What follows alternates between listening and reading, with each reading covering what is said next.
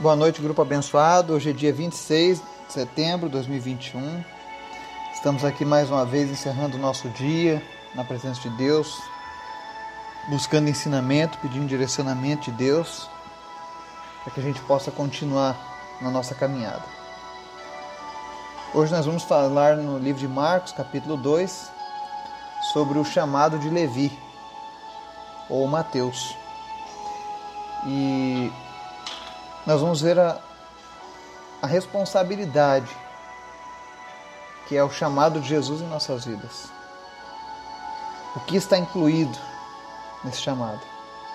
Apesar de ser um texto pequeno, vocês vão ver que é um texto muito esclarecedor. Amém? Antes da gente começar o nosso estudo, eu quero convidar você que está nos ouvindo para orar junto comigo, para a gente interceder uns pelos outros. Lembrando que a gente tem uma lista de orações lá no nosso grupo, sempre sendo atualizada. E estou precisando de uma pessoa voluntária para orar sobre essa lista nas terças-feiras deste mês, durante quatro semanas. Nós já temos uma voluntária para o sábado, nessas primeiras quatro semanas, e eu preciso de uma pessoa voluntária para os dias de terça-feira.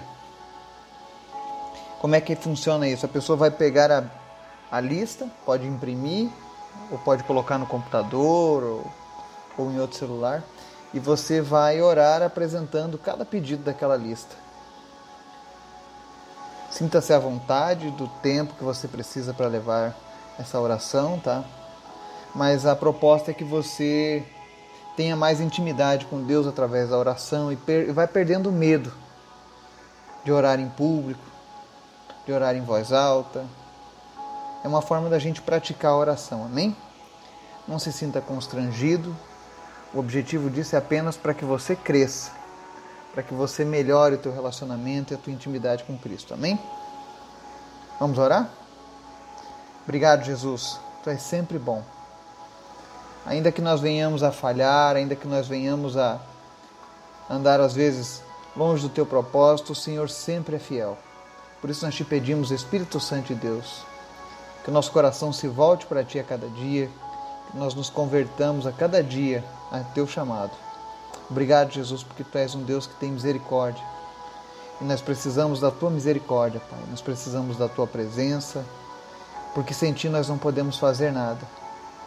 Por isso nós te convidamos nessa noite, Espírito Santo, a falar aos nossos corações, a tocar as nossas almas, as nossas vidas nós te apresentamos os nossos problemas, as nossas lutas, nossas vitórias e nossas decepções. Pedimos que o Senhor esteja conosco nessa hora, indo à frente, resolvendo, Deus, os nossos problemas. Porque a nossa confiança está no Senhor, nos dá a sabedoria que precisamos para resolver tudo aquilo que tem que ser resolvido. Te apresentamos a semana que vai se iniciar amanhã. Que seja uma semana abençoada, próspera semana de bons testemunhos e vitória, Pai. Aqueles que estão enfermos, que recebam a cura. Aqueles que estão tristes, que sejam alegrados pelo Senhor. Aqueles que sofrem da depressão, em nome de Jesus, que a depressão deixe eles, eles sejam restaurados em nome de Jesus. Senhor, nós precisamos de Ti, nós precisamos do Teu cuidado. Por isso nós te apresentamos e colocamos debaixo da Tua proteção cada pessoa, Deus, que nós conhecemos, cada familiar, cada pessoa que é importante para nós.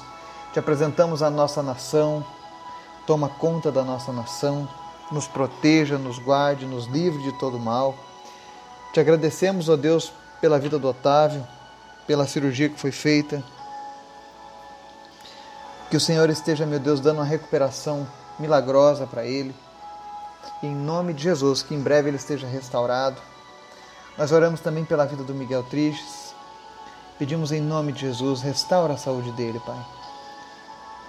Nós repreendemos agora, Deus, o efeito dessa doença na vida dele e declaramos que Tu és o Deus que cura. Então nós te pedimos em nome de Jesus, ser com ele, ser com sua família. Restaura, Senhor, não apenas a saúde, mas os sonhos dessa criança. Senhor, Tu és maravilhoso. Nós te amamos nós te convidamos, Espírito Santo de Deus, toma conta das nossas vidas. Fala conosco, nessa noite.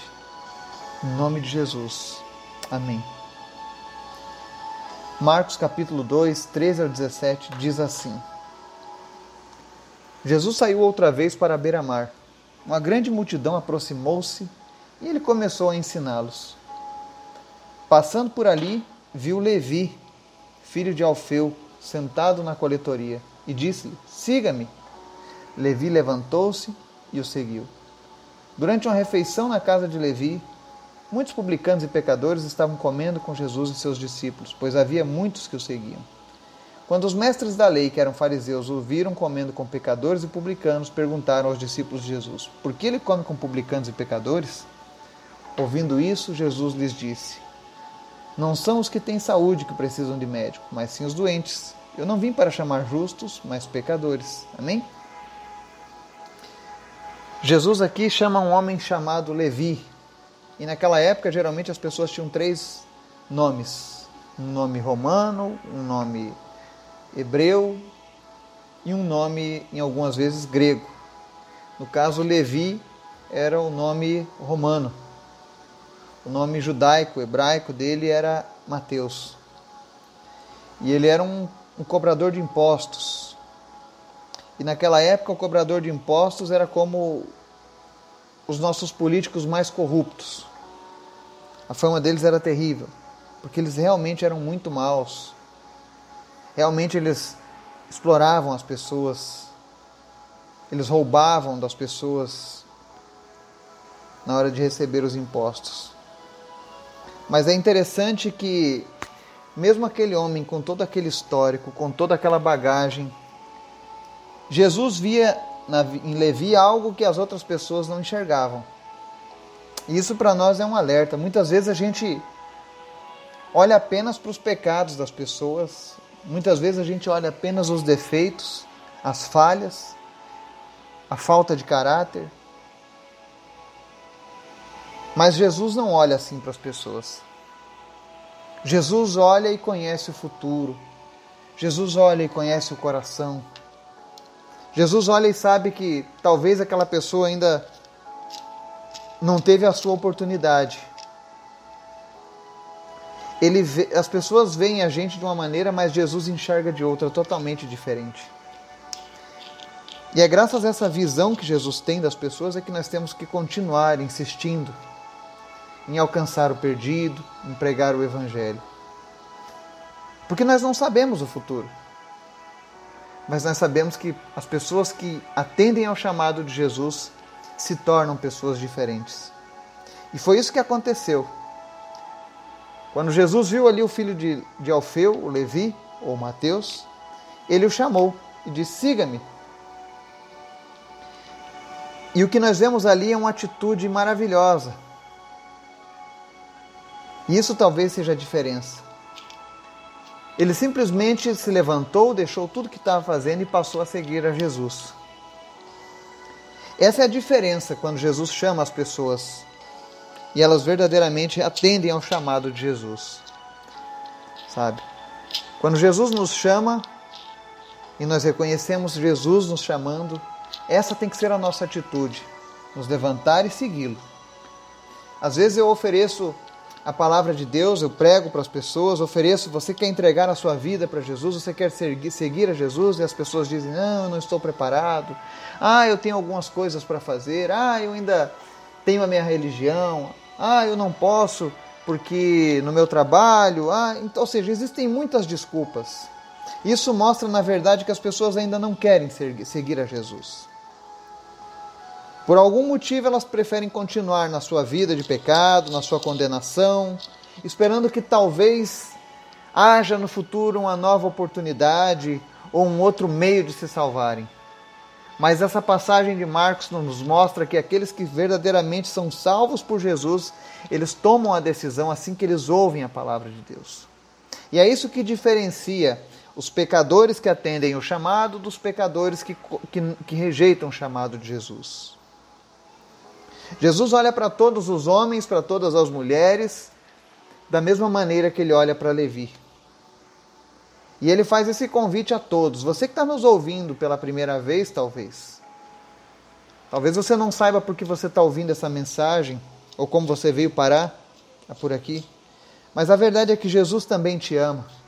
E ainda que as pessoas, e até mesmo você, veja coisas erradas em si mesmo, Jesus enxerga o melhor que Ele tem preparado para a tua vida.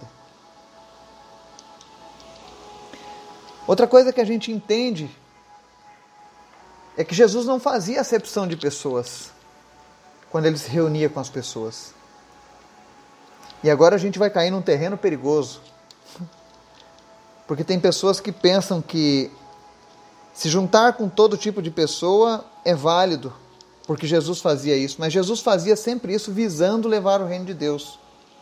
Aqui no verso 15 a gente mostra que ele estava numa refeição e haviam ali muitos publicanos e pecadores.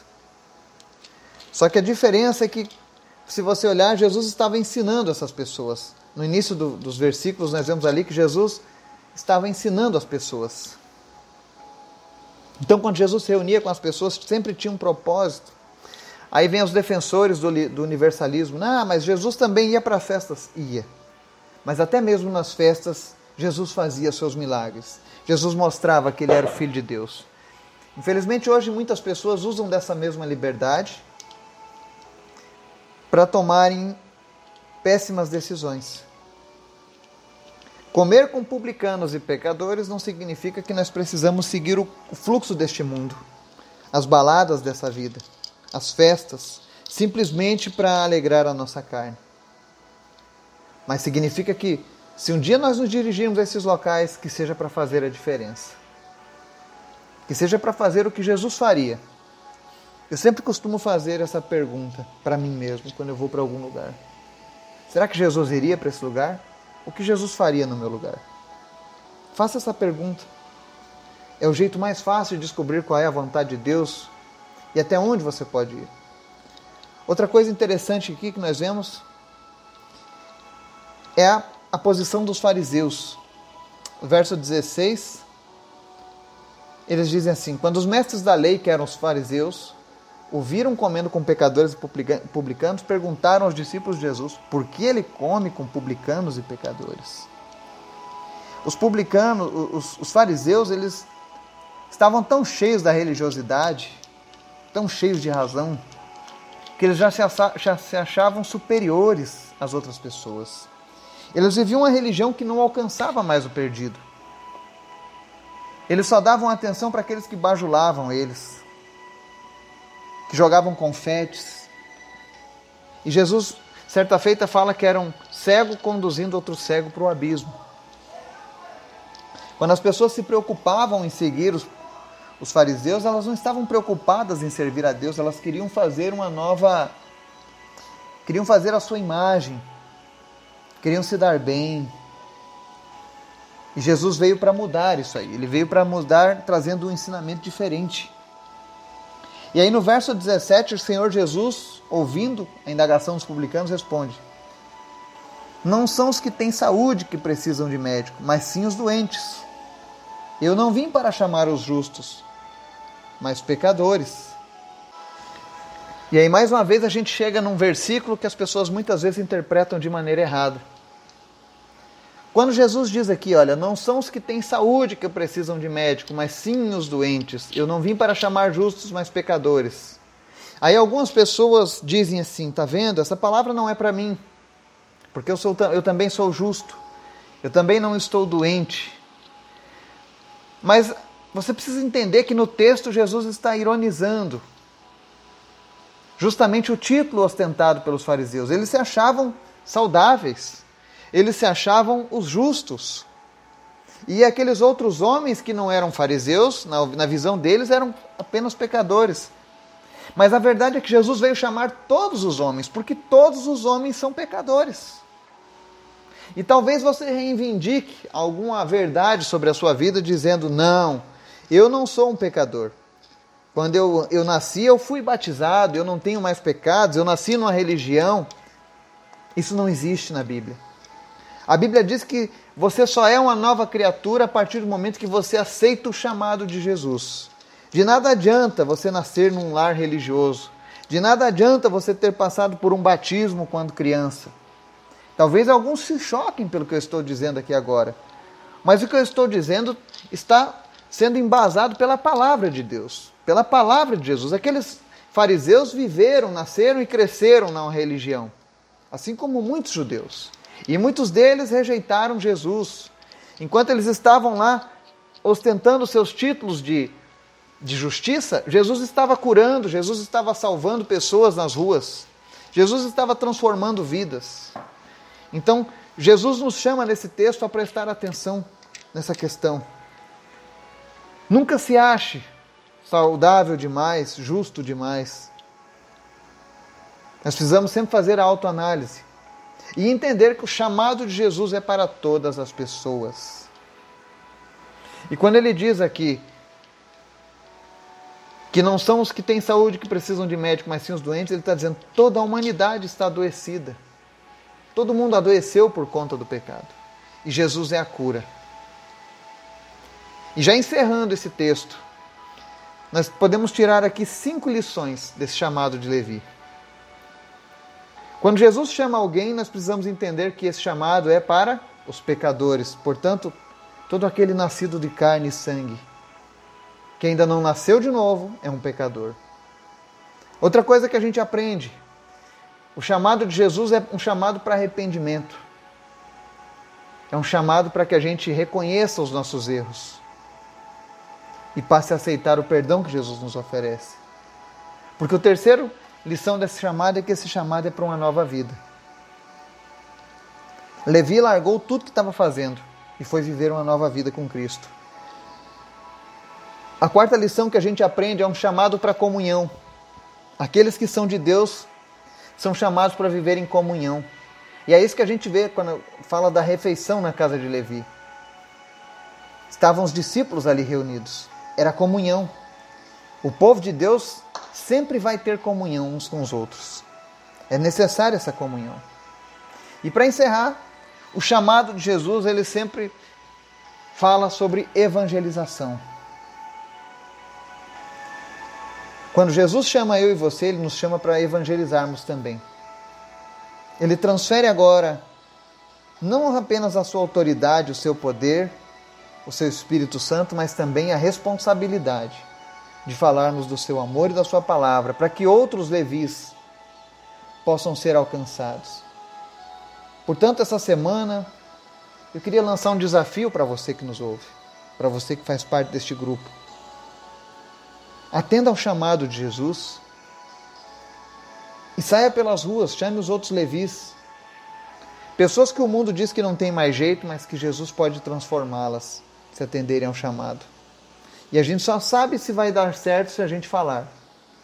Então permita que Deus use a tua vida, que o Espírito Santo se mova através de você, que você possa trazer pessoas para a luz de Jesus. Amém? Que você tenha uma semana abençoada no nome de Jesus. Amém.